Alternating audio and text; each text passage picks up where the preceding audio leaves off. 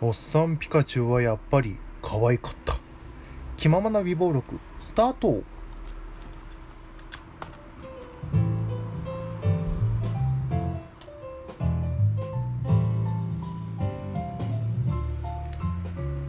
どうも皆さんこんにちはこんばんは。おはようございます。気ままな美貌録始まりました。どうもいくでございます。2019年5月27日、えー、今週も始めました、えー、気ままな美貌録今週もよろしくお願いします。はい、えー、冒頭でも話しましたけども、えー、今こう反響がいっぱいある。反響がいっぱいあるっていう、えー、もう見た方もいらっしゃるんじゃないでしょうか。今日はですね名探偵ピカチュウの、えー、ことについて話してみようかなと、えー、思っております。名探偵ピカチュウというと何何っていう方もいらっしゃるためにちょっとストーリーをザクッとねあのウィキペディアから読まさせていただきます、えー、21歳のティティムは長い間会っていなかった父ハリーが事故で亡くなったという連絡を受け人間とポケモンが共存する町ライムシティを訪れた。探偵業を営んでいたハリーの部屋でティムは一匹のピカチュウにと出会う。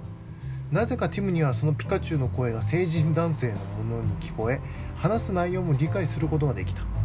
ピカチュウは自らが記憶喪失であることを明かし自分はハリーのパートナーだっただったはずであること。自分が生きているのだからハリーも生きているに違いないことをティムに訴え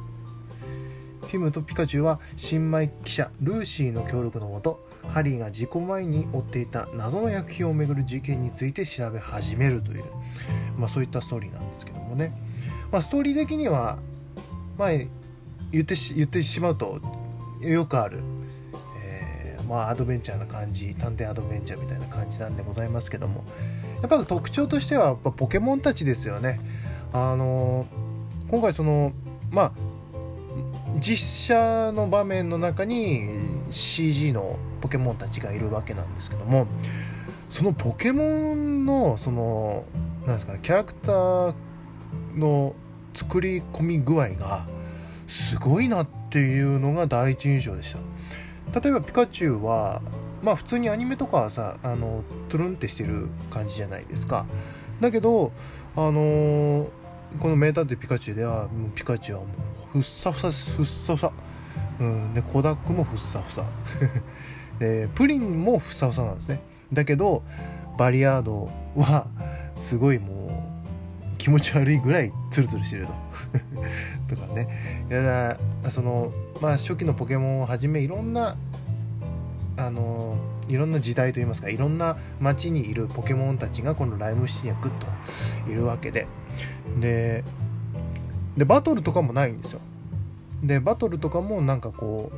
う違法違法っていうかあの、共存する街でポケモンバトルなんてみたいな感じなんでしょうね。でもそういうシーンもあったりとかして。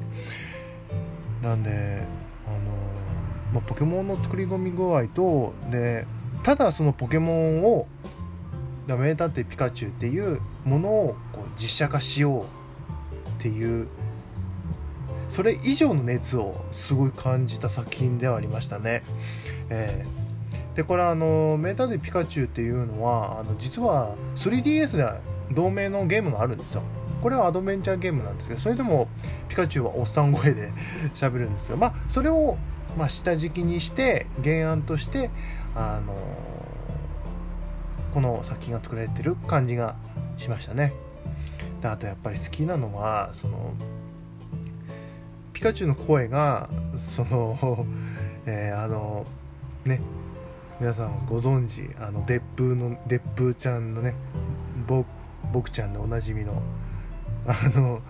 ライアン・レイノルズですよ。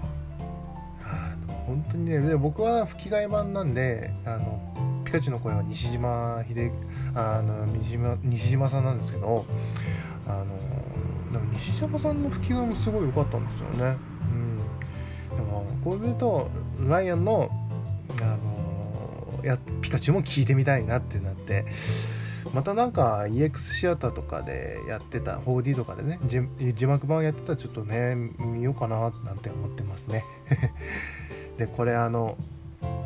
やっぱりすごいいいんですよ。あの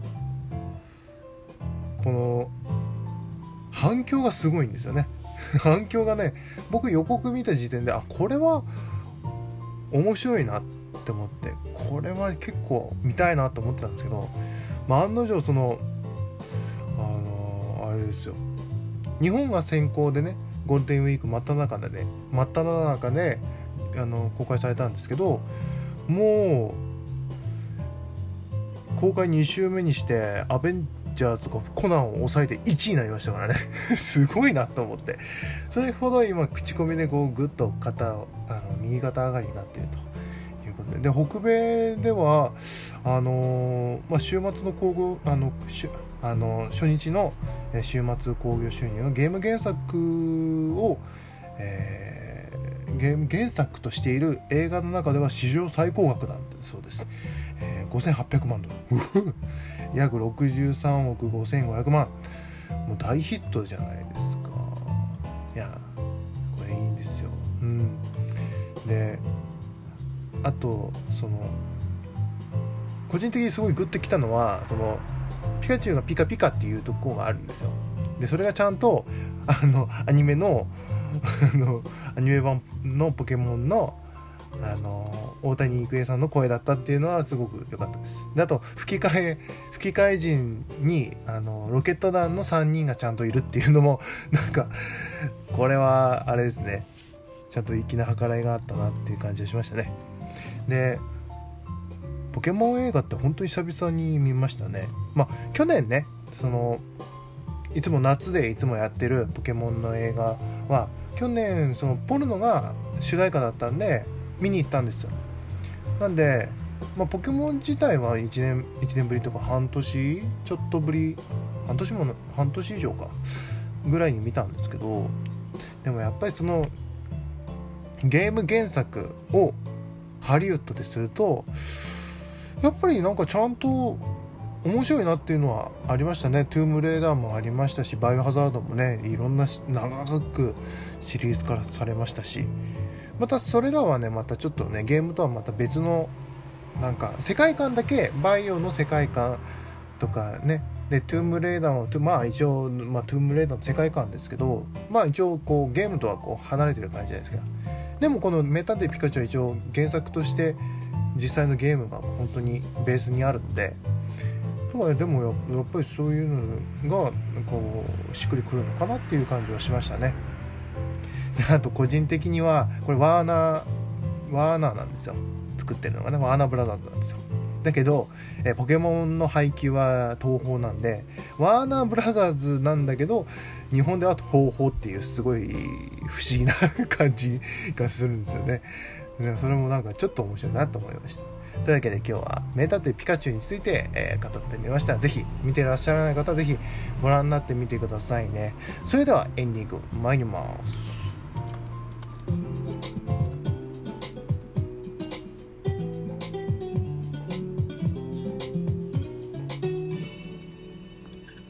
気ままな美貌録はいエンディングパートでございます。この番組では皆さんからのお便りお待ちしております、えー、ラジオトークのアプリをお聞きの皆さんは、えー、番組プロフィールページのお便りはこちらという項目からそしてその他のお聞きの皆さんは、えー、この番組のツイッター、レディオアンダーバーイク1991、レディオアンダーバーイク1991ににぜひアクセスしていただいてそこからリンク貼ってありますのでぜひ送ってください。で Twitter もよろしくお願いします。はいというわけで。まああの昔よりもね映画をよく見るようになりました。だから見たい映画がねたくさんあるんですよね。だからうんまあ邦画洋画とか関係なしにどんどんどんどん見てきてまたラジオトークでも、ね、話させていただきたいなと、えー、思っております。まあ、まず僕的にはこの2019年の上半期上半期になるかちょっと分かんないんですけど一番注目してるのはやっぱり僕「トイ・ストーリー4」なんですよ。本当に「トイ・ストーリー」好きで123何回も見ましたし3に至ってはすごい何回も泣いたんですよ。それの3ですごい綺麗な終わり方したけど4でどうなるかっていうのがすごい気になるんですよ。予告もいい感じでねもう本当にワクワクドキドキしながらね、また「トイ・ストーリー」の話はね、あの公開してからまたちょろっとねさせていただきたいなと思っておりますんでまたその時、え聞いていただければなと思います。はいというわけで今週もね是非お付き合いのほどよろしくお願いします。毎週月水金は絶対配信しますので是非お聞き逃しないように。というわけで、えー、ここまでのお相手はいくでございました。それではまた次回。バイバーイ。俺もあのピカチュウ欲しい。